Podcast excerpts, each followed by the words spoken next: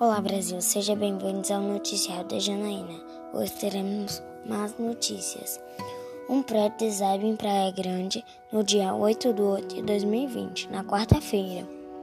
Todos do prédio saíram feridos. Isso aconteceu porque tinha construção forçando o muro do prédio, na Vila Mirim.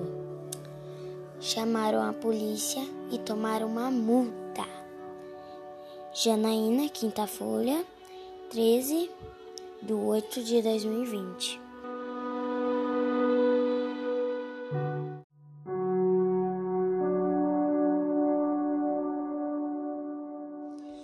Olá Brasil, seja bem-vindos ao noticiário da Janaína. Hoje teremos mais notícias. Um prédio desaba em Praia Grande no dia 8 de 8 de 2020, na quarta-feira.